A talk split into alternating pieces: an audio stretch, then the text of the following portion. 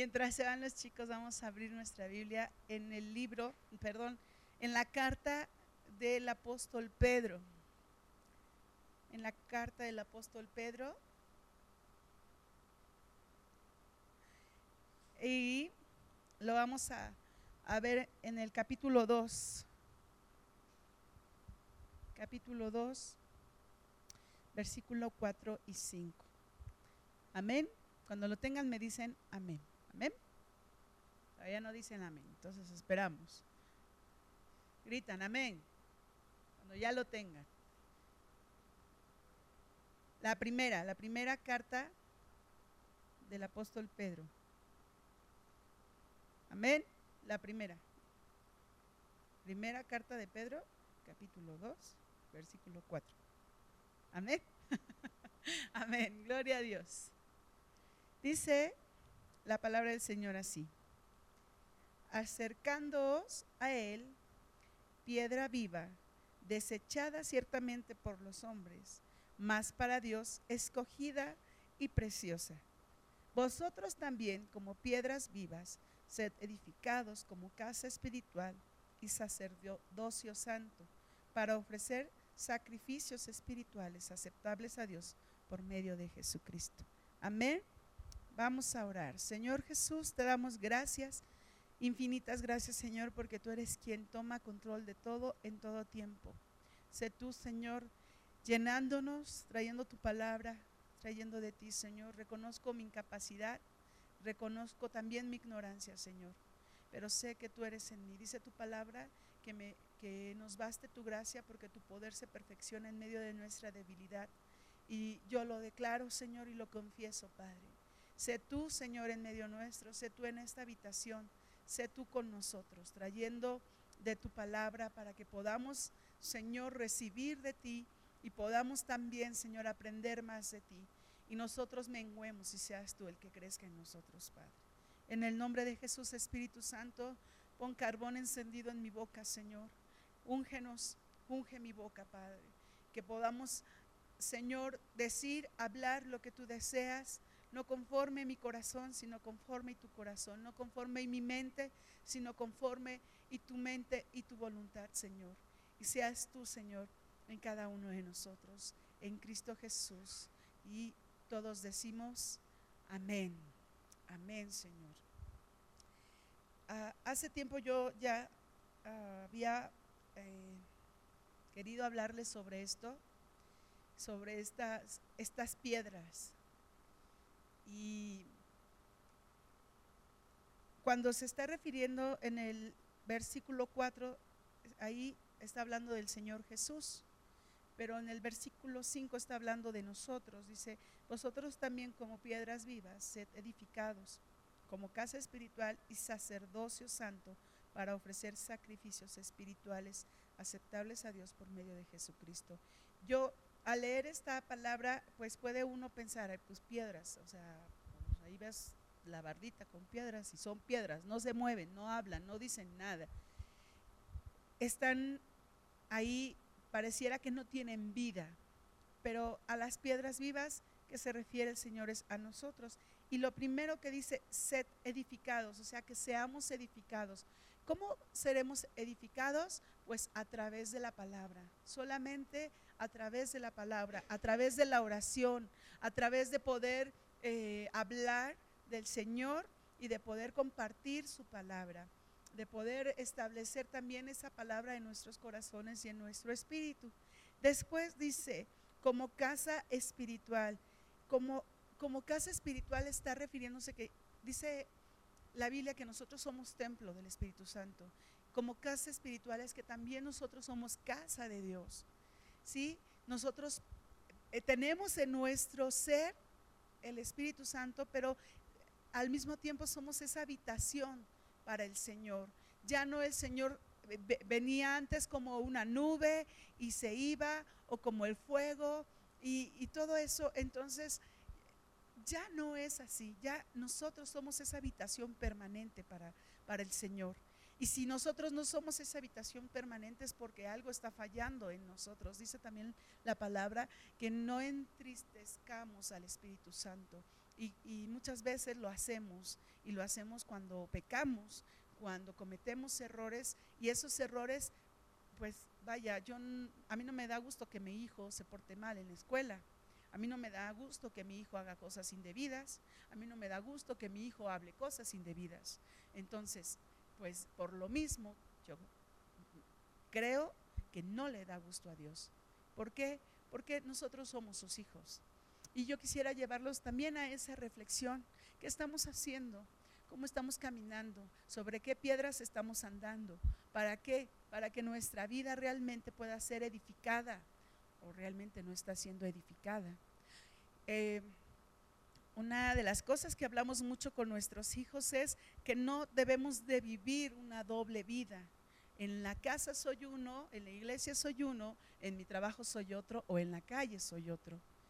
Y eso está también provocando que no seamos edificados. Cuando nosotros escondemos cosas, o sea, a veces me da risa de verdad. Eh, pareciera que no, pero Dios va enseñándonos y mostrándonos, ¿no? Lo, que hacemos y lo que no hacemos. En el caso de mis hijos, Dios nos muestra que hacemos, o más bien que hacen ellos, que está mal.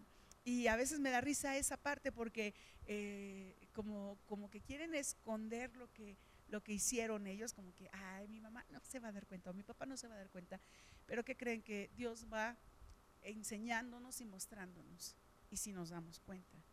Y pareciera lo mismo aquí en la iglesia, eh, pues no hay problema, o sea, este, puedo hacer esto, acá que en la congre pues, no se dan cuenta, o el pastor no se da cuenta, o los hermanos no se dan cuenta, pero Dios revela, Dios revela. Yo hace tiempo, y, de un hermano aquí en la iglesia, se lo dije a su esposa, le digo, soñé con tu esposo, y soñé que tu esposo estaba caminando por un una situación muy complicada, muy difícil, muy, muy, de verdad yo decía, ¿por qué estoy soñando yo esto? Pues eh, vaya, él no es mi esposo, pero yo creo también que Dios nos permite tener esos sueños y esas revelaciones para que nos demos cuenta de cómo estamos caminando y cómo está caminando la iglesia y poder orar.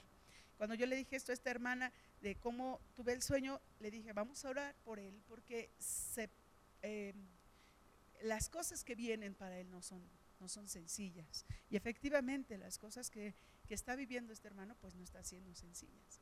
Entonces, muchas veces queremos escondernos y queremos eh, esconder cómo nos comportamos, pero no podemos.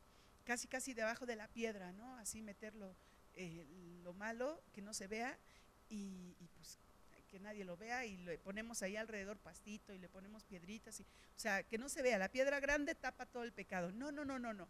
Dios Jesús no tapa todo el pecado. Entonces, nosotros tenemos que tener cuidado, porque nuestra vida puede ser edificada y a través de esa vida podemos edificar a otros o podemos hacer que nuestra vida tumbe a otros.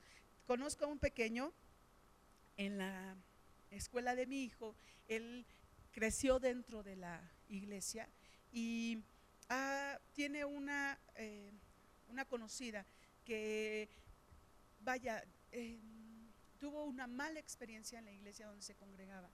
Y los comentarios que ella ha dado hacia esa congregación, pues han eh, eh, sembrado de alguna forma en este jovencito. Y ahora este jovencito, pues em, sabe quién es Jesús, sabe quién es Dios, sabe quién es el Espíritu Santo.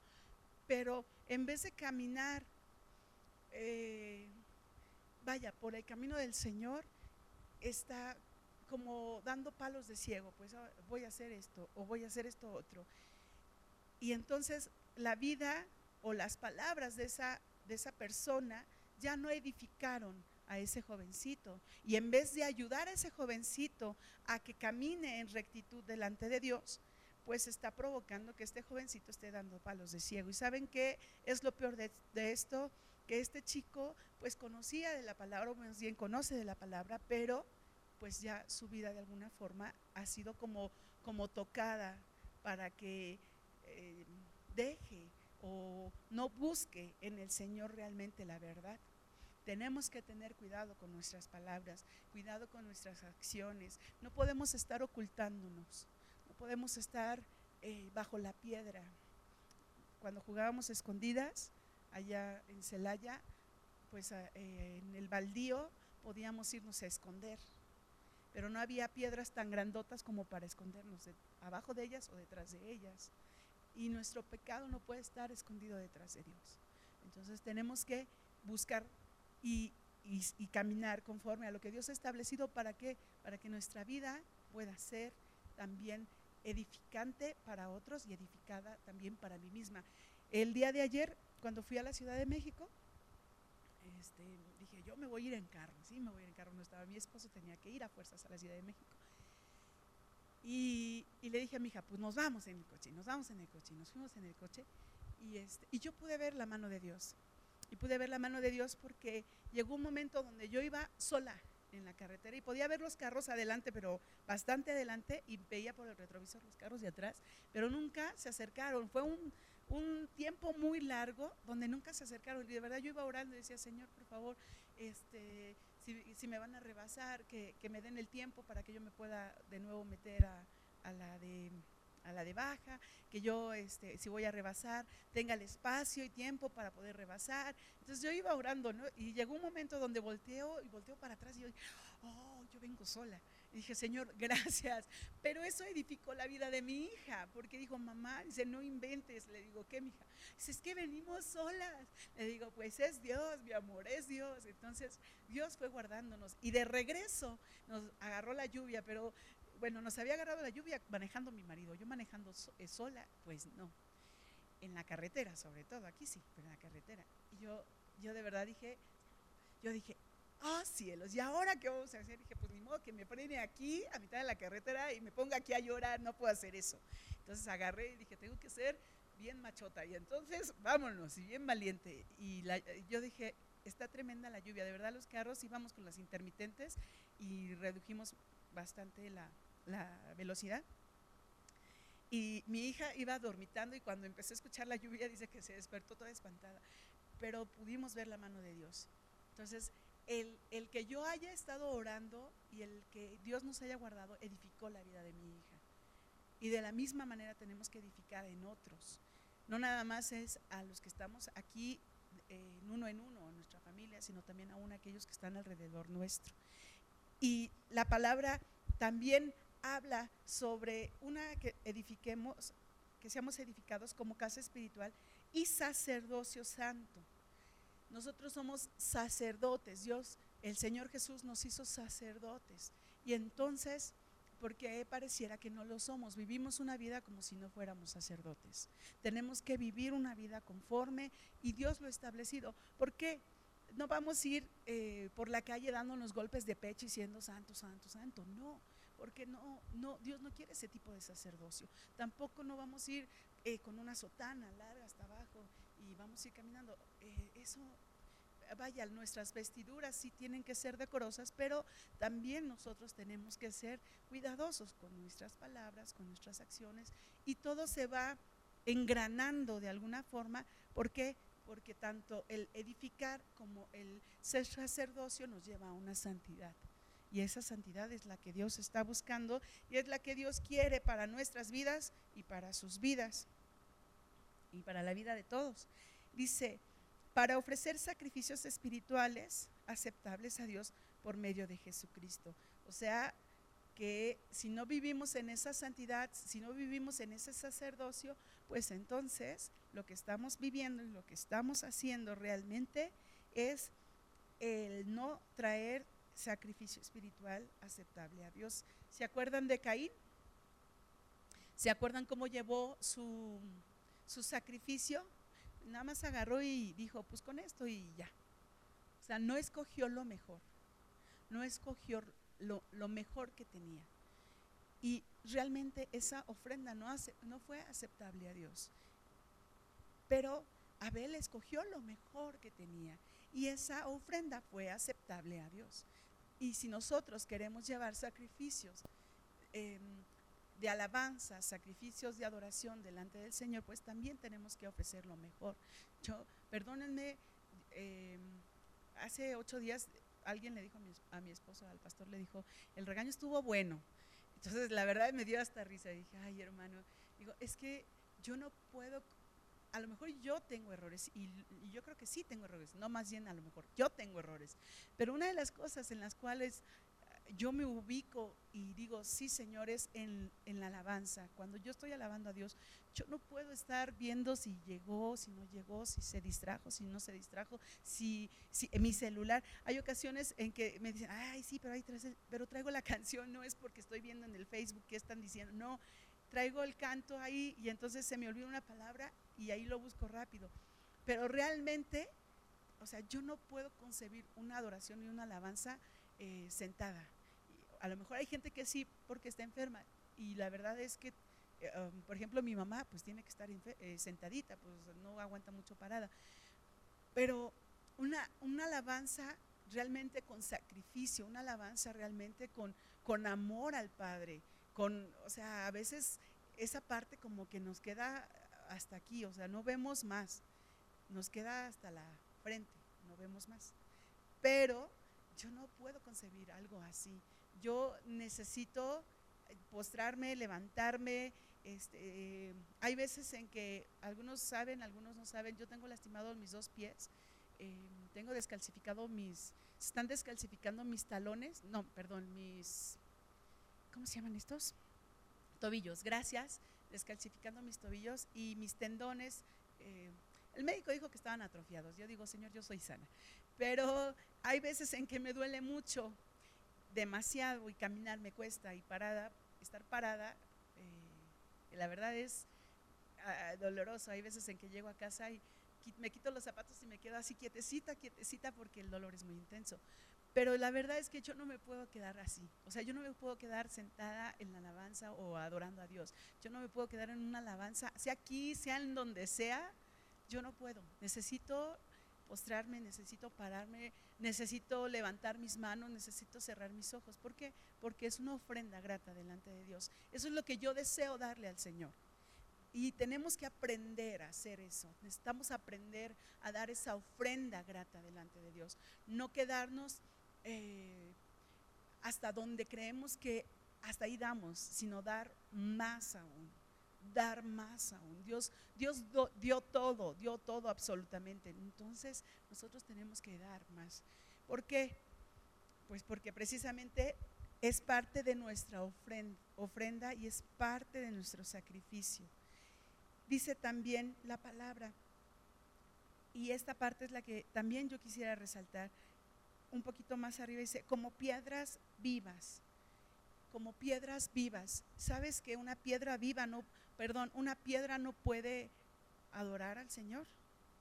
Una piedra no puede levantar sus manos porque no tiene manos. Una piedra no puede cantarle. Pero nosotros somos esas piedras vivas y esas piedras vivas que están delante del Señor. No somos, no somos eh, como en estado vegetal, donde la gente ya no se puede mover, donde la gente ya no puede hacer mucho, porque pues está en estado vegetal y además está ahí postrada. Sin embargo, yo conozco casos donde las personas que aún están en ese estado siguen levantando su adoración y su alabanza a Dios. ¿De qué manera? En su espíritu. ¿Por qué? Porque su espíritu lo hace. Su espíritu eh, eh, está lleno del Señor, de tal manera que lo siguen haciendo.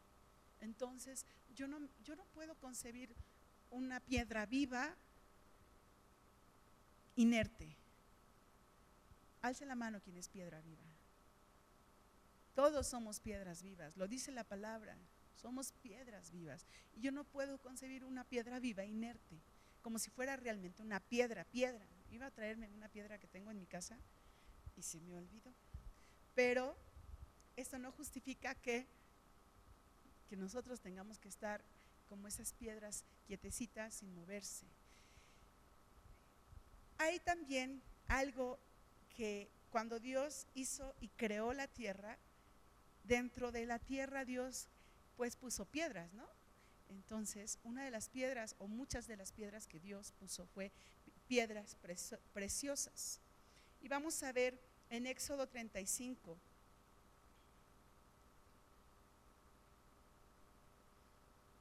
Éxodo 35 dice la palabra del Señor, versículo 27, Dice la palabra del Señor así. Estaban trayendo ofrenda para el tabernáculo, ahí el, el pueblo con Moisés, y entonces los, dice el versículo 27, los príncipes trajeron piedras de onice y las piedras de los engastes para el efod y el pectoral. O sea, hay piedras preciosas, hay piedras preciosas. Y entonces casi todas las mujeres vamos a decir, ay, sí, yo soy piedra preciosa. Pero esas piedras preciosas sirvieron para poderlas poner en el pectoral, en el, en el pecho del sacerdote.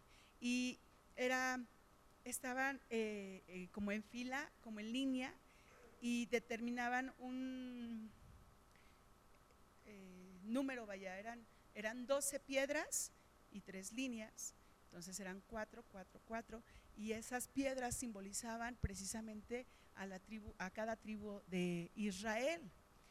Entonces, vaya, esas piedras no fueron agarradas y tomadas nada más del monte o de la cueva y ya las pusieron, sino que esas piedras fueron talladas y fueron labradas para poderlas colocar en ese lugar especial.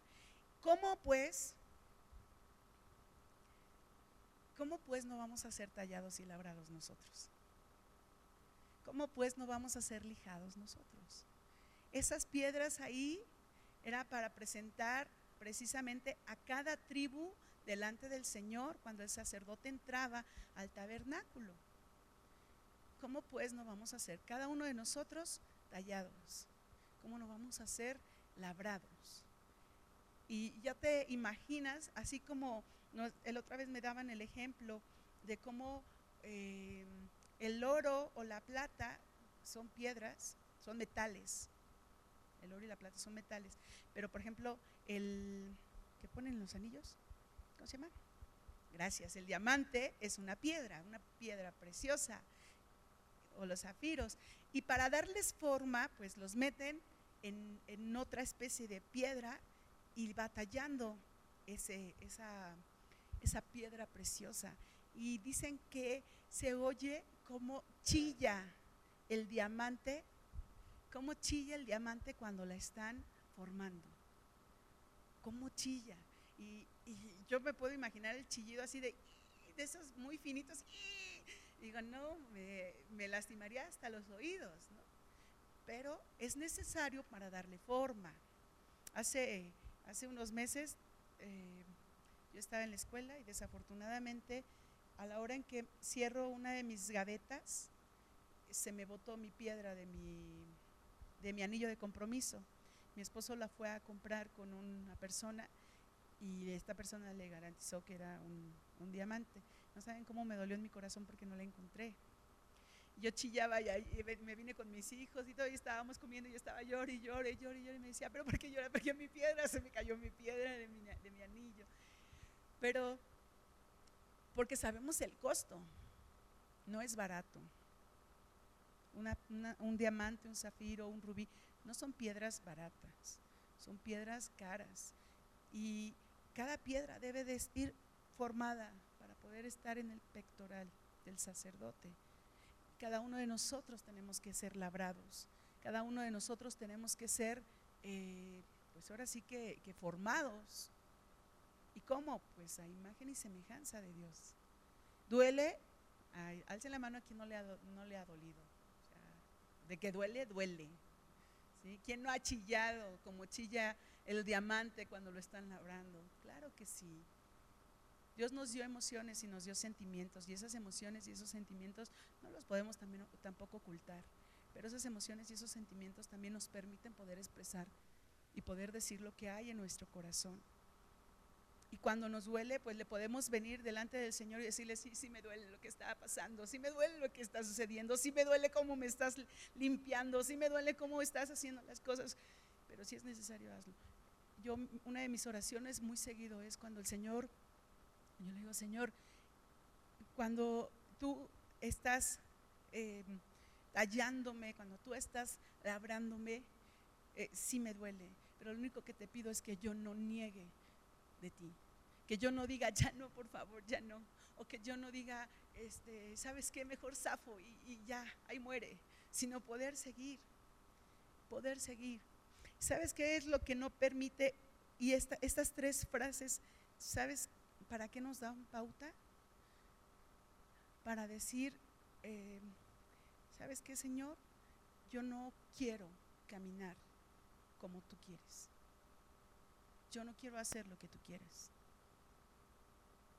No quiero renunciar a lo que tú quieres que yo renuncie. Le estamos impidiendo a Dios no ser labrados, no ser formados como Él desea. Cuando nosotros le decimos al Señor, ya no, por favor, ya no, Safo, no quiero que me vuelva a tocar esa herida, Señor. Estamos diciéndole a Dios, no quiero hacerlo, no quiero hacer lo que tú me pides. Y ha habido muchos que así lo han hecho y muchos se han alejado. Y por eso se alejan muchos, porque, porque no resisten esa parte, no les, no les gusta eh, tener esa, ese dolor. Y muchas veces es porque no desean realmente caminar lo que Dios está estableciendo. Pero si nosotros le decimos al Señor, quiero que tú me sigas labrando, quiero que tú me sigas tallando, quiero que tú me sigas formando, estamos diciendo, Señor, aquí estoy, aquí estoy. Y sí quiero que el día en que el Señor Jesús presente a cada uno de nosotros delante de ti, yo pueda estar en ese pectoral con mi nombre escrito, porque cada, cada piedrita tenía el nombre de cada tribu. Y el Señor, al presentarse delante del Padre, allí en su pectoral, va a traer esos nombres de cada uno de nosotros, siempre y cuando nosotros deseamos decir, sí, yo voy, sí, yo quiero, sí, yo camino. ¿Es, ¿Es difícil? Sí. ¿Imposible? No. ¿Por qué? Porque para Dios no hay nada imposible. Amén. Amén. ¿Tú quieres ser una piedra? Amén por eso, mi hermana. Y yo no me refiero a una piedra que esté ahí quieta. Tampoco una piedra, como dicen los jóvenes, ah, es bien piedra, o sea, que no piensan. No, queremos ser piedras preciosas para el Señor. Amén. ¿Quieres ser una piedra? Yo escucho muy poquitos. ¿Quieres ser una piedra? Estamos, estamos diciéndole al Señor, sí, fórjame, sí, fórmame, sí, escúlpeme, sí, tállame. Pero la verdad es que eso va a traer bendición a nuestras vidas. Hay dos, hay dos cosas, dos frases, no sé si ya les platiqué aquí, hay dos frases de dos, de diferentes pastores que escuché sobre dos mujeres. Cuando fuimos a, a un congreso, un pastor comentó y dijo, eh, yo vine a este congreso porque quiero escuchar la palabra que le da a esta mujer. Dice, porque esta mujer es muy objetiva, es muy clara. Cuando yo escuché esos comentarios dije, wow, yo, cuando sea grande yo quiero que hablen así de mí, Señor. Y la otra palabra que escuché fue de otra mujer que eh, un pastor lo dijo y dijo, yo no, yo no conozco mujer más santa que esta. Cuando dijo eso me quedé así, dije, wow, Señor, también quiero que hablen así de mí, pero pues que va a doler, pues sí va a doler, que va a costar, pues sí va a costar, pero la verdad es que, eh, digo, no hay imposibles para el Señor, no hay imposibles. Dios, Dios quiere diferente forma de vida de nosotros y para eso necesita esculpirnos, para eso necesita formarnos. También en Éxodo 35, 27, perdón, estamos ahí, ¿verdad? Éxodo 35, 27. También las piedras, y en las piedras fueron escritas las leyes. Vamos a Deuteronomio 27.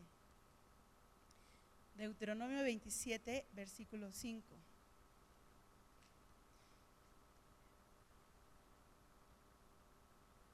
Deuteronomio 27, versículo 5. Amén. Dice la palabra del Señor, y edificarás allí un altar a Jehová, tu Dios, altar de, ¿de qué? ¿Altar de qué? Nada más están despiertos de este lado. ¿Altar de qué? Eso, que se escuche. Altar de piedras. No alzarás sobre ellas instrumento de hierro. De piedras enteras edificarás el altar de Jehová tu Dios. Y ofrecerás sobre él holocausto a Jehová tu Dios. Y cuando yo leí esta parte, yo digo, wow, o sea, realmente Dios quiere que nosotros seamos para Él ese sacrificio vivo, ese sacrificio agradable. En, enteras edificarás el altar de Jehová. O sea, cada uno de nosotros somos ese altar, pues si somos templo del Espíritu Santo, somos ese altar también.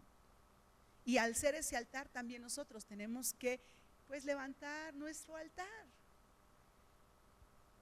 No como esas ruinas que ahora se encuentran en Egipto, en Grecia, donde están todas las ruinas ahí, todas las piedras aventadas, amontonadas, tiradas, esparcidas, hechas bolas.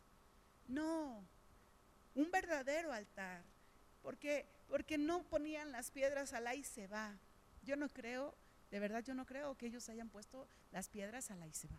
Yo creo que cada piedra fue puesta de tal manera que pudiera sostener a la de arriba, pero también que no se cayera, que no rodara y poder estar junto a las otras piedras que estaban junto sin que el altar se cayera. Y nosotros, cada uno de nosotros, si somos esas piedras, nosotros tenemos que sostener a la otra piedra. Es decir, yo tengo que orar y clamar por mi hermana, por mi hermano. ¿Por qué? Porque son parte también de ese altar. Son parte de ese altar. Yo no voy a estar junto a mi hermana y le voy a hacer, uy, te caes. Y entonces, pues sí se va a caer. Tengo que estar junto a mi hermana y tengo que sostenerla en oración. Muchas veces no oramos por los hermanos, oramos por nuestras necesidades, pero no por los demás. No clamamos a Dios por los demás. Cuando el Señor está buscando quien se ponga en la brecha era porque no había, no había encontrado a alguien que realmente se pusiera a orar y a clamar, a interceder por, por los demás. Cuando vino la mortandad a Israel cuando estaban en el desierto, Moisés pues dijo, pues hay que se mueran todos. No, ¿verdad? Moisés fue y clamó delante de Dios y estuvo orando delante de Dios. Y entonces dice la palabra que cesó la mortandad. Nosotros tenemos que estar orando. No sé qué está pasando mi hermano, pero yo voy a orar por él. ¿Por qué razón? Porque a lo mejor la prueba en la que está viviendo él es tan difícil también el Señor estaba hablándome sobre las luchas que vivimos y las luchas eh, que tenemos tanto mujeres como mujeres y varones como, como varones. Y son totalmente diferentes. A lo mejor algunas se parecerán, pero son muy diferentes. Y entonces, el poder orar por el otro va a hacer también que esa lucha que está viviendo, pues pueda ser librada Dice, le dijo el ángel a Daniel que le hubo impedimento para poder llegar a él, porque, porque el enemigo se le había puesto enfrente. Y Daniel no dijo, bueno, no llegó, pues ahí nos vemos. Daniel se puso a orar, a clamar al Señor. Y de esa manera, pues podremos también edificar a los demás. Vamos a ponernos en las brechas. ¿Quién se compromete? ¿Quién dice yo? Yo voy a orar por mi hermano, yo voy a orar por mi hermana. Pero no se vale una, dos, tres por mí y por todos mis compañeros. No se vale eso. Yo le digo a mi hijo cuando vamos a comer, de repente, ahora Señor, gracias por estos alimentos que tú nos das, bendícelos en el nombre de Jesús. Amén. Digo, oye, una, dos, tres por mí, por todos mis compañeros. Nada más se, me queda bien, dice, bueno, ya. Le digo, por favor, con calma, con tranquilidad, vamos a comer. Yo sé que tienes hambre, pero disfrutemos también nuestra oración. Yo sé que a lo mejor hay gente que va a estar diciendo, no, no hay problema. Pero vaya, que nuestra oración sea con gratitud. A veces no es con gratitud, sino más bien con prisa, porque ya tenemos la quinta para entrar a comer. Y no, pues no. O sea, con calma. Dios nos está dando el alimento. Entonces, no se vale una oración de un, dos, tres por por un, dos, tres por Alicia, un, dos, tres por Andreita, pues eso cómo. O sea, oremos por ellos de, tal manera que nuestra oración pueda bendecirlos, pueda bendecirlos. Hay veces que estamos aquí en la reunión de oración y nos dice el hermano que la va dirigiendo, por favor, ora por los varones. Y el hermano que ora por los varones, este, empieza a orar por los varones. Y son mencionados uno por uno, nombre por nombre. Yo digo, oh, sí se sabe todos los nombres. Y digo, wow. Dice, o alguien más le dice a las mujeres, este, ora, ora por las mujeres. Y entonces empezamos a orar por las mujeres y también empiezan, este, te pido por Alicia, te pido por... Y empiezan nombre por nombre. Yo me quedo así, digo, sí saben los nombres, wow. De verdad, me quedo muy sorprendida. ¿Por qué? Pues eh, para empezar, no es tan fácil aprenderse los nombres y para terminar, no es tan fácil orar por tantos. Y tenemos que hacerlo. Tener el tiempo también, el espacio. A veces tenemos más tiempo para ver eh, la novela, el la serie, este, el Facebook, que otra cosa. La verdad es que me dice una amiga y, dice, pero tú checas tu Facebook diario, le digo, ay, la verdad no, ya me aburre. Y se me queda bien, dice, ¿en serio? Le digo, sí, me aburre.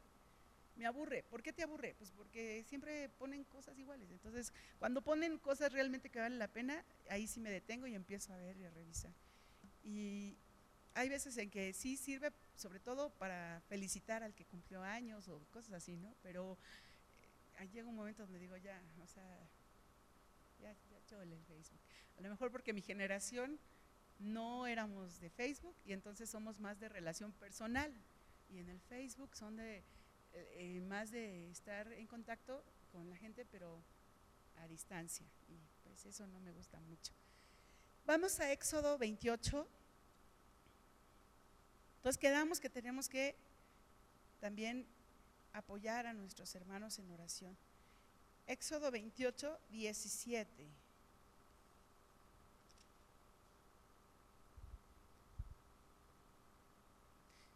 Vimos, les dije Deuteronomio 5, 8 y sí lo leímos. ¿Sí leímos Deuteronomio 27, 5 y 8? ¿Sí? Ok. Éxodo 28, 17 Dice la palabra del Señor así. Y lo llenarás de pedrería en cuatro hileras. Aquí retomo de nuevo el pectoral.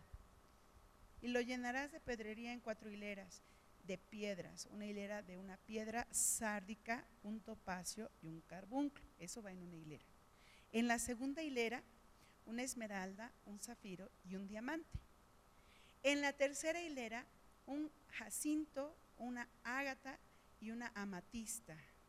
Y en la cuarta hilera un berilo, un onice y un jaspe. Y aquí hay piedras que yo ni conozco y que yo ni he visto, pero sé que existen porque está en la escritura. Y me imagino que han de ser súper costosas. Pero hay, hay, aquí hay, hay piedras que, sárdica, yo no conozco una sárdica, conozco o sea, conozco por fotos un topacio, una esmeralda, un zafiro, un diamante, pero un ágata también, una amatista, pero yo no conozco un, un jacinto, un carbunclo.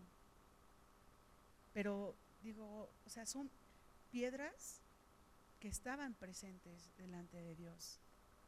Y nosotros tenemos que preocuparnos por estar presentes delante de Dios y porque Dios sí conozca nuestro nombre, porque Dios sí conozca nuestro nombre. Amén. Amén. También las piedras fueron eh, ocupadas para edificar el templo. Vamos a Primera de Crónicas 29, 1. A veces Dios a mí me sorprende. bueno, no a veces, siempre Dios me sorprende, pero a veces nosotros somos eh, muy ingenuos en su palabra y, y no nos damos cuenta que el mismo Señor ocupa la naturaleza para, para bendecirnos, para mostrar su amor y sus maravillas. Ahora que eh, he estado en mi lectura diaria, estoy ahorita leyendo estaba leyendo Génesis y después de Génesis sigue Levítico. Éxodo. Estaba leyendo Éxodo y cuando habla de las plagas, dice, e hizo soplar un viento oriental, viento oriental. Y entonces trajo las langostas. Yo dije, wow. Y cuando le dice el faraón, pues ya ahora para que se vayan, dice la palabra que volvió a soplar un viento oriental para que se las llevara. O sea, el Señor ocupa las mismas, las mismas cosas que Él creó para bendecirnos y para llenarnos, pero también puede ser pues para que no nos vaya bien. Cuando no hacemos las cosas bien, cuando endurecemos nuestro corazón como una piedra. Ahí esa parte ahorita la tocaremos. Dice en Primera de Crónicas 29.1, dice, después dijo el rey David a toda la asamblea, solamente a Salomón, mi hijo, ha elegido Dios. Él es joven y tierno de edad y la obra grande. O sea, el Señor escogió a Salomón para que edificara su casa, para que edificara el templo. Y, y dice en el versículo 2, yo con todas mis fuerzas he preparado para la casa de mi Dios oro para las cosas de oro, plata para las cosas de plata, bronce para las de bronce, hierro para las de hierro y madera para las de madera. Y piedras de onice, piedras preciosas, piedras negras, piedras de diversos colores y toda clase de piedras preciosas y piedras de mármol en abundancia. En abundancia. Y sabes que este colorido de piedras me figuro toda la humanidad con ese mismo colorido. ¿Por qué? Porque cada quien es diferente, cada quien es distinto. Y el Señor aquí las está ocupando, las está poniendo. Eso es hermoso. ¿Por qué? Porque el Señor no está diciendo esta sí, esta no, esta sí, esta no. Dios escogió a cada una de las piedras vivas para edificar en su templo, para que seamos ese templo también. Amén. Cuando, eh, cuando están, cuando estuvieron haciendo la, la bardita de aquí y cuando yo he visto cómo van poniendo las piedras en la construcción, yo, yo veo cómo las acomodan y cómo las van volteando y si entra, si no entra, si cabe, si no cabe, eh, y si no cabe, nada más la hacen a un lado, no la desechan nada más la hacen un lado, ¿por qué? Porque les puede servir para, para, otro lado, pero las ocupan. Cuando construyeron aquí, pues es, lo que hay abajo es pura piedra. Y la verdad, costó trabajo, mucho trabajo escarbar para poder los cimientos, porque estaba, la, piedra es muy dura, la piedra es muy dura. Entonces, eh, el, poder escarbar pues, pues cuesta. Muchas veces hasta las mismas maquinarias pueden hasta romperse del, de lo fuerte que son las piedras. Entonces, pues nosotros tenemos que ser de la misma manera, esas piedras que, que son fuertes en Cristo, esas piedras que, que son de verdadero cimiento, pero en Cristo, esas piedras que aguantan, pero en Cristo. Entonces, nuestra, nuestras nuestra, nosotros como piedras tenemos que tener esa fuerza y esa fortaleza. Y lo mismo, las piedras de Onice, las piedras preciosas, ahí dices, ah, pues yo escojo ser esta piedra. Este, si tú quieres escoger ser la piedra que quieras ser, eso es muy bueno. Dice piedras de Onice, piedras preciosas, piedras negras, piedras de diversos colores y toda clase de piedras preciosas y piedras de mármol en abundancia. Qué difícil es sacar de la piedra las piedras preciosas, pero es necesario. Y de la misma manera es difícil también que saque Dios de nosotros lo mejor, pero es necesario. Cuando encuentran una veta de piedras preciosas, yo lo que he visto en algunas, en la televisión sobre todo, en algunas noticias o en alguna película, es cuando encuentran alguna beta de diamantes. Qué difícil es sacarlos, porque están incrustados ahí en, en las piedras que no son. Y entonces tienen que ser cuidadosos para no romper el diamante, pero tienen que ser también eh, decisivos para poder quitar la piedra que no, que no es del diamante. Y nosotros tenemos que eh, ser decisivos para caminar en Cristo, pero también cuidadosos para que nuestra piedra pues sea firme, no se rompa, no se quiebre. Ser esa piedra que está constante, constante, constante en el Señor, constante en el Señor. Nuestras piedras tienen que serlo así. ¿Por qué no somos ladrillo en lugar de piedra? ¿Por qué? Porque, ¿Por qué no dijo el Señor, pues vas a edificar mi templo con ladrillos? El templo del Señor no fue edificado con ladrillos. El templo del Señor fue edificado con piedras. El ladrillo se hace polvo, se desmorona, se desmorona. Y recordemos entonces en, en Génesis 11 cómo es pues y cómo usaron el ladrillo. ¿Para qué lo usaron? Cuando, cuando yo estuve leyendo sobre esto, yo decía, pues es que el ladrillo realmente se desmorona, que ahora es muy práctico, lo ocupamos para las casas y todo eso, pues sí, pero el ladrillo no fue hecho para ser parte del templo del Señor. Dice en Génesis 1.4, perdón, Génesis 11 del 1 al 4, dice, Tenía entonces toda la tierra una sola lengua y unas mismas palabras. Y aconteció que cuando salieron de oriente hallaron una llanura en la tierra de Sinar y se establecieron allí. Y se dijeron unos a otros, vamos, hagamos ladrillo y cosámoslo con fuego. Y les sirvió el ladrillo en lugar de piedra. ¿Sabes qué? No, no podemos sustituir la piedra del templo del Señor. No podemos sustituirla. ¿Por qué? Porque entonces estaríamos metiendo ladrillo. Y el Señor no pidió ladrillo para su templo. El Señor no pidió ladrillo, Él pidió piedras. Nosotros no podemos ser ladrillos. No podemos serlo. Nosotros somos piedras. De verdad, se me viene cada vez que digo piedra, digo, Señor, enséñanos que realmente somos piedras porque esa palabra está ocupada y la estamos empleando como, ¿a qué piedra eres? Ahí, eh, o sea, no sé, no es, no es algo de bendición, sino ya está siendo una, em, pues hasta a veces una ofensa o una maldición, exactamente.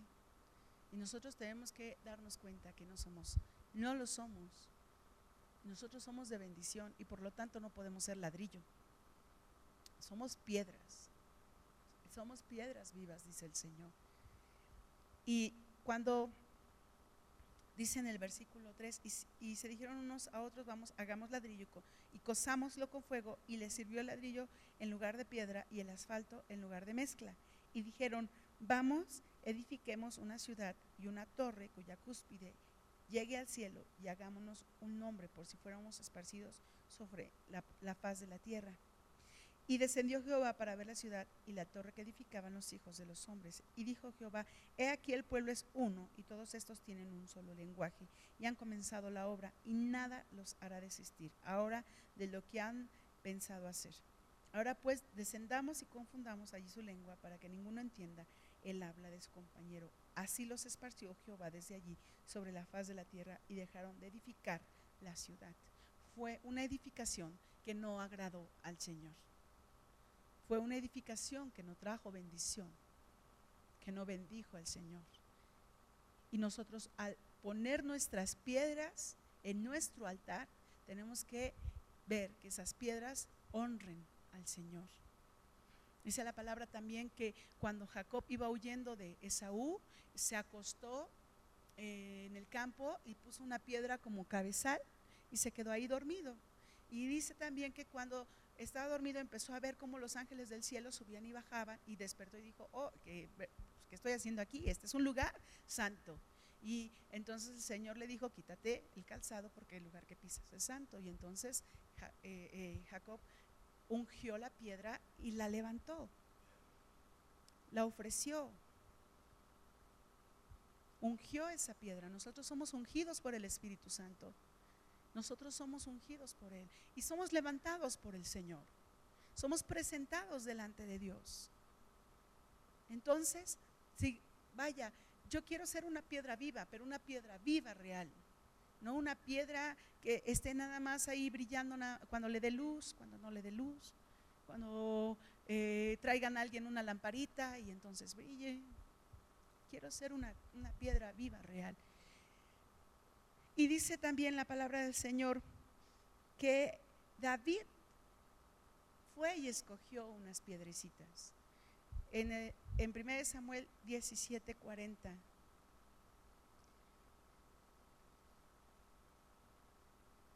Primera de Samuel 17:40 dice la palabra del Señor.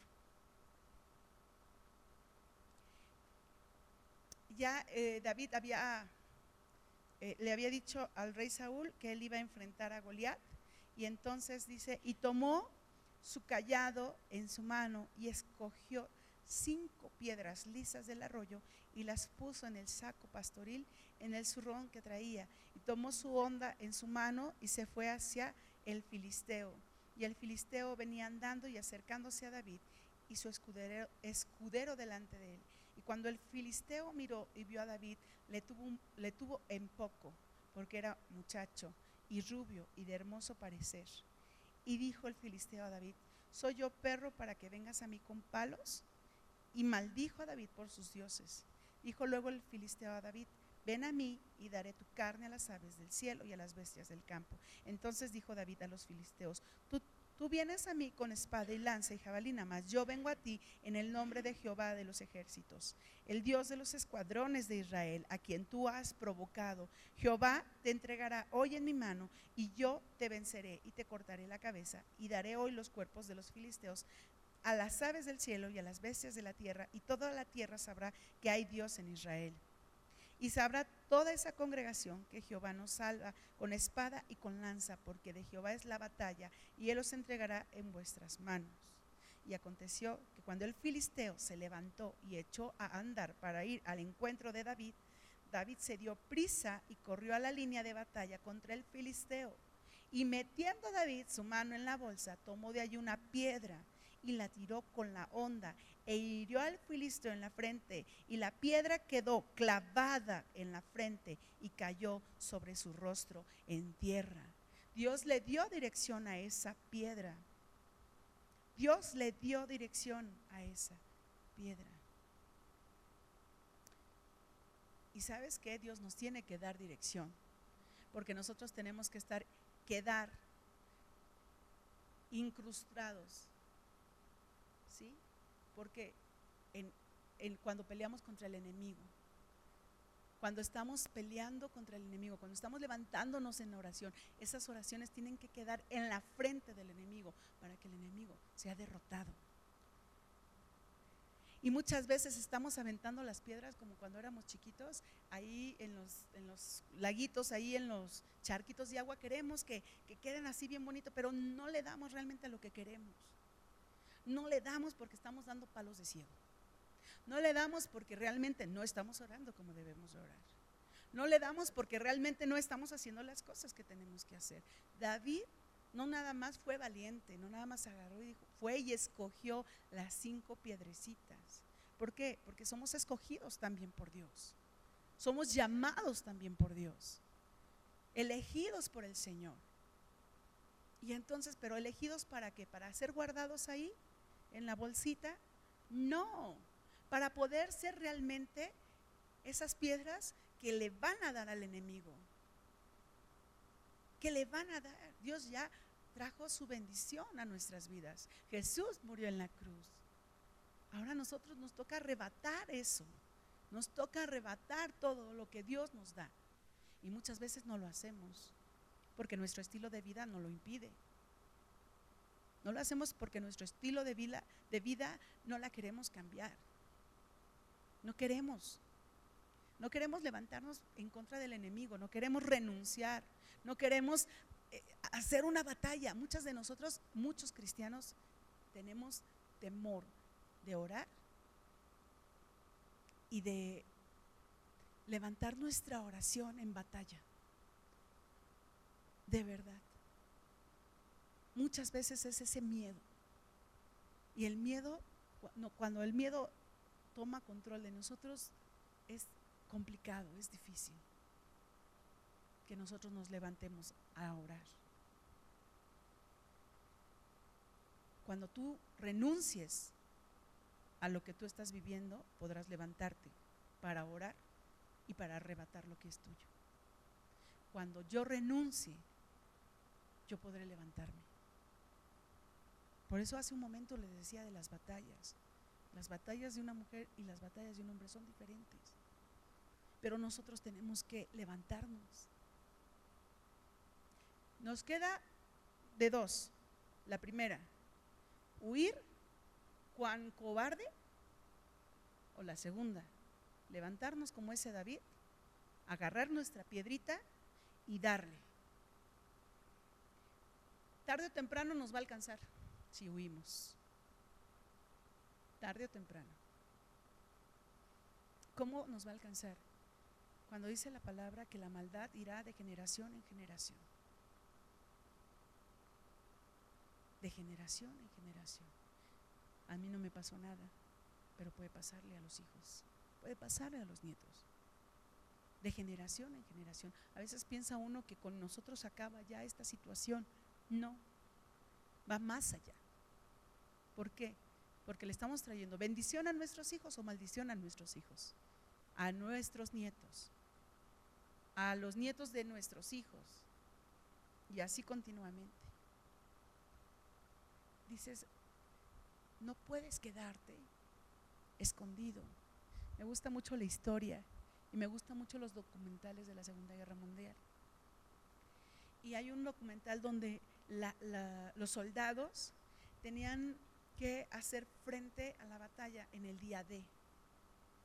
Iban en el mar. Cuando abrían esa como barca, pues tenían una de dos. O correr para salvarse, que ni podían porque estaban en el mar, o sea, eh, tenían que estar nadando para poder alcanzar la tierra. A veces la ola los empujaba hacia adelante, pero al mismo tiempo los empujaba para atrás y sus armas mojadas, un arma mojada de ese tiempo ya no funcionaba mucho. Y había veces en que eh, los, militares eh, alemanes estaban en una parte alta, entonces tenían visión de todo. ¿sí? Y esos soldados tenían que arriesgarlo todo, ya estaban ahí. Y dice el documental que había eh, soldados del miedo y del terror pues eh, hacían del baño, del miedo y del terror. Y, y otros se vomitaban del miedo, porque sabían que tenían que enfrentar al enemigo, que lo tenían ahora sí que enfrente, pero que no les quedaba de otra. ¿A dónde iban a huir? ¿Al mar? Las balas llegaban, muchas balas, cuando ellos estaban nadando, muchas balas les dieron ahí. Dice que el mar se tiñó de rojo de la sangre de esos soldados. ¿A dónde vamos a huir? Tenemos el enemigo enfrente. Que no lo veamos es otra cosa. Hay quienes sí lo ven. Pero eso no quiere decir que no está ahí. Y a veces no es uno, a veces son legiones. ¿Qué vas a hacer? ¿Le vas a papachar al enemigo? Si pásale, no me hagas nada. ¿Esta es tu casa? ¿O realmente vas a levantarte y vas a orar y vas a clamar? Vas a agarrar tu piedra y vas a decir, en la frente te voy a dar. A veces mi hija, yo soy muy, a veces mi, como, mi voz es muy así. Este, yo sé que que yo debí de haber actuado diferente, pero les voy a comentar algo. El día de ayer yo traía a mi hija y a otra jovencita y fuimos al Walmart a comprar un helado porque íbamos a ver unas, unas pelis. Aprovechando que era día de niñas, le dije a mi hija, cuando estamos solas es día de niñas, entonces vamos a ver una peli. Y entonces fuimos por un helado. Y este, estábamos pagando y salimos de ahí de la caja y, y entonces empezamos a caminar y venían las dos y vaya, son muy inocentes. Entonces eh, venían caminando despacio y en eso venían dos señores platicando y de repente se, se juntaron hacia ellas y uno de ellos vio a una de ellas y la forma en cómo la miró y la forma en cómo se rió, ah, yo sentía como mis venas corría la sangre, de verdad. Lo que hice, y así se los digo, literal, lo que hice fue ponerme delante de ese hombre y me acerqué así con un rostro de muy pocos amigos, como con una mirada de muy pocos amigos, amigos, casi casi diciéndole, ¿qué traes? De verdad. Ellas ni cuenta se dieron. Y entonces ya empezaron a caminar ellos así y nosotros fuimos atrás y uno de ellos dijo, eh, vámonos porque aquí pegan. Y yo torpemente dije, sí, no nada más pegan, o sea, de verdad yo venía dispuesta a todo. Porque dije, ¿cómo se le ocurre? Nada más que le falta el respeto y no sabe con quién se mete. Pues de la misma manera, mis hermanos, tenemos que ser con el enemigo. Yo lo que debí de haber hecho es jalar a mis nenas y hacerles un lado. Después hablé con ellas y les pedí perdón. Y también hablé con el Señor y le pedí perdón. Porque no debí de haber actuado de esa manera. Yo no sé si el día de mañana ese hombre se convierte a Cristo y en una de esas me ve a mí ahí predicando y va a decir, ¡ay, esa señora! Señor, perdóname. Yo debí de haber hecho eso. Pero de la misma manera que yo actué con ese hombre, nosotros tenemos que ser con el enemigo. No tenemos que ser blandos, porque el enemigo no tiene compasión de nosotros. El enemigo va a ir con todo y sobre todo, y va a arrastrar con todo. Pero de nosotros depende hasta dónde le vamos a permitir y si le vamos a permitir, porque yo no le voy a permitir. Tú no le puedes permitir. ¿Qué? ¿Que te arrebate tu vida, tu familia, tus hijos, tu casa? ¿Qué le vas a permitir? No, no estamos orando, clamando a Dios para que nuestra familia se convierta. ¿Cómo le vamos a permitir nuestra familia? De la misma manera que yo me puse delante de ese hombre, así, delante del enemigo. Así de verdad yo pude sentir cada vena de mi cuerpo. Pero ahora, delante del enemigo hay que hacerlo. Orar con esa autoridad que Dios nos ha dado. Por eso somos sacerdotes, porque Dios nos ha dado autoridad. El Señor Jesús cuando ah, oraba por esos endemoniados, no, vete.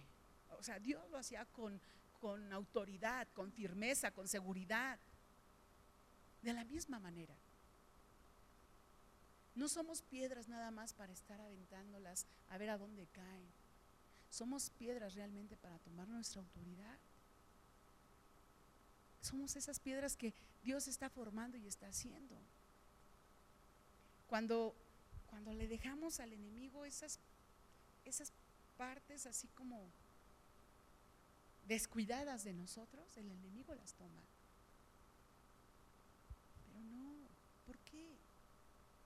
Soy hija de un Dios que es el único Dios que existirá por la eternidad. Soy hija de un Dios que agarró y destrozó todo un ejército de Faraón. Soy hija de un Dios que se levanta a favor de los que están desvalidos. Soy hija de un Dios que provee, pero también soy hija de un Dios que tiene autoridad. Y esa misma autoridad la tenemos que nosotros tomar y ejercerla. ¿De qué me sirve haber estudiado tanto tiempo si no voy a ejercer?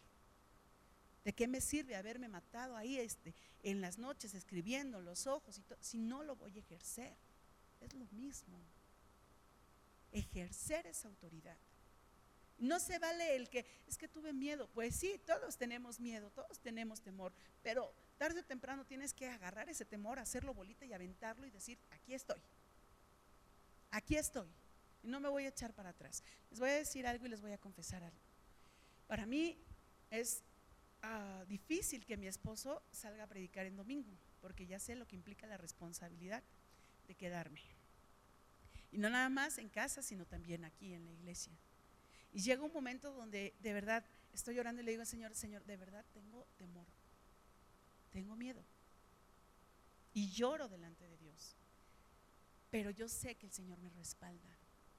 Yo bien pude haber agarrado y haberle hablado a un hermano y decirle, oye, por favor, predica hoy porque no voy a poder. Bien pude haberlo hecho. Conozco gente, sé que hay gente dispuesta y sé que hay gente que lo va a hacer. Pero no, no fueron las instrucciones de esa manera. Y tuve que agarrar entonces, ahora sí, mi miedo a hacerlo bolita y decir, va, lo aviento. Y me hago responsable de lo que tengo que ser responsable. Amén. Y ustedes también lo tenemos que hacer juntos. Dice Lucas 19, 40.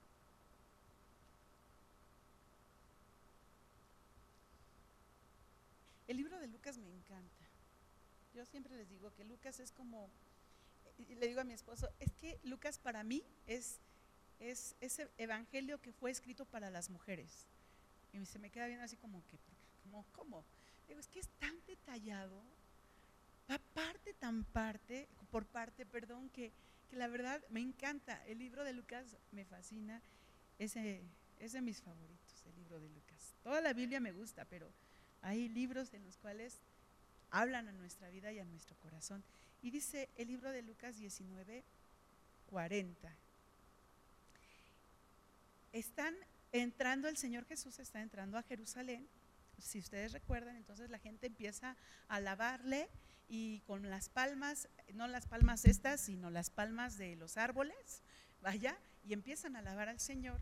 Y entonces le dicen que los calle, los fariseos empiezan a decirle, pues calla estos porque están haciendo mucho escándalo. Y entonces el Señor Jesús les respondió, les dijo, os digo que si estos callaran, las piedras clamarían. Y la verdad, yo no me quiero callar. Yo quiero seguir alabando al Señor, yo quiero seguir exaltándole. En, el, en, la sierra hay un corito que dice que, que si no tengo manos, te alabo, yo te alabo con mis pies y si no tengo pies, yo te alabo con mi corazón y si no tengo corazón, eh, o sea, así va, ¿no? Y si no tengo boca, yo te alabo con mi alma y si no y si ya no, pues es que ya me fui con él. Y ese corito me encanta. Dije, sí, yo quiero, o sea, eso. Eso, ¿por qué? Porque aún nuestro espíritu de noche alaba al Señor. Yo y lo he comprobado una y otra y otra vez. Que dormida estoy con una alabanza y me despierto con esa. O sea, no es que le esté escuchando, no oigo nada, pero la estoy, eh, en mi mente está, en mi corazón está, y, la traigo, la traigo, la traigo, y me despierto con esa alabanza. Y la verdad, yo quiero eso. Que aún dormida esté alabando a mi Dios. Que aún dormida. Y cuando el enemigo empieza a traer pensamientos, porque sí lo hace, y empieza a bombardear con pensamientos, con temor y con miedo, llega un momento donde yo digo, no, Señor, por favor, quita estos pensamientos de mi mente, de mi ser, y trae paz. Y entonces sí me levanto y le digo al enemigo, tú no tienes ni parte ni suerte aquí. En el nombre de Jesús, te rechazo, te echo fuera. Y vieran que duermo tan exquisito, de verdad, aunque hayan sido cuatro o cinco horas, duermo exquisito. ¿Por qué? Pues porque precisamente mi, aún dormida, mi sueño, mi dormir, las pongo en, en las manos de Dios. Amén. Antes de que sigan viendo qué hora es, vamos a, vamos a orar y vamos a clamar al Señor. ¿Por qué? porque seamos esas piedras vivas. Amén. ¿Cuántos? Yo de verdad digo, yo quiero ser esa piedra viva. No, Rosita, no, Rosita. Nada más sale a Blanquita. ya está aquí Samuel, Rosy.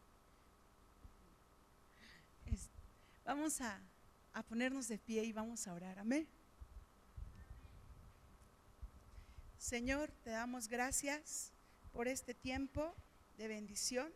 Gracias Señor porque tú guardas de nosotros y nos bendices. Gracias Señor porque queremos ser esas piedras vivas. Queremos ser esas piedras que te alaben, esas piedras que edifiquen, esas piedras, Señor, que son colocadas en tu altar. Esas piedras que son colocadas, Señor, para bendecir tu santo nombre. Esas piedras que son colocadas para glorificar tu santo nombre. Señor, ¿de qué me sirve el resto del mundo si no estamos delante de ti? De nada nos sirve, Padre. Yo quiero ser de esa piedra, Señor, que tú escoges para estar delante de ti. Esa piedra, Señor, que está delante de tu altar. Esa piedra que es de bendición. Esa piedra, Señor, que está para glorificar tu santo nombre. Esa piedra que está para exaltar tu nombre, Padre. En el nombre de Cristo Jesús. Esa piedra, Padre, que está dispuesta a luchar arrebatarle al enemigo, Señor, lo que Él nos ha quitado. Esa piedra, Señor, que es de bendición. Esa piedra preciosa, Señor, que es de bendición, Padre. En el nombre de Cristo Jesús. En el nombre de Cristo Jesús. Sí, Santo.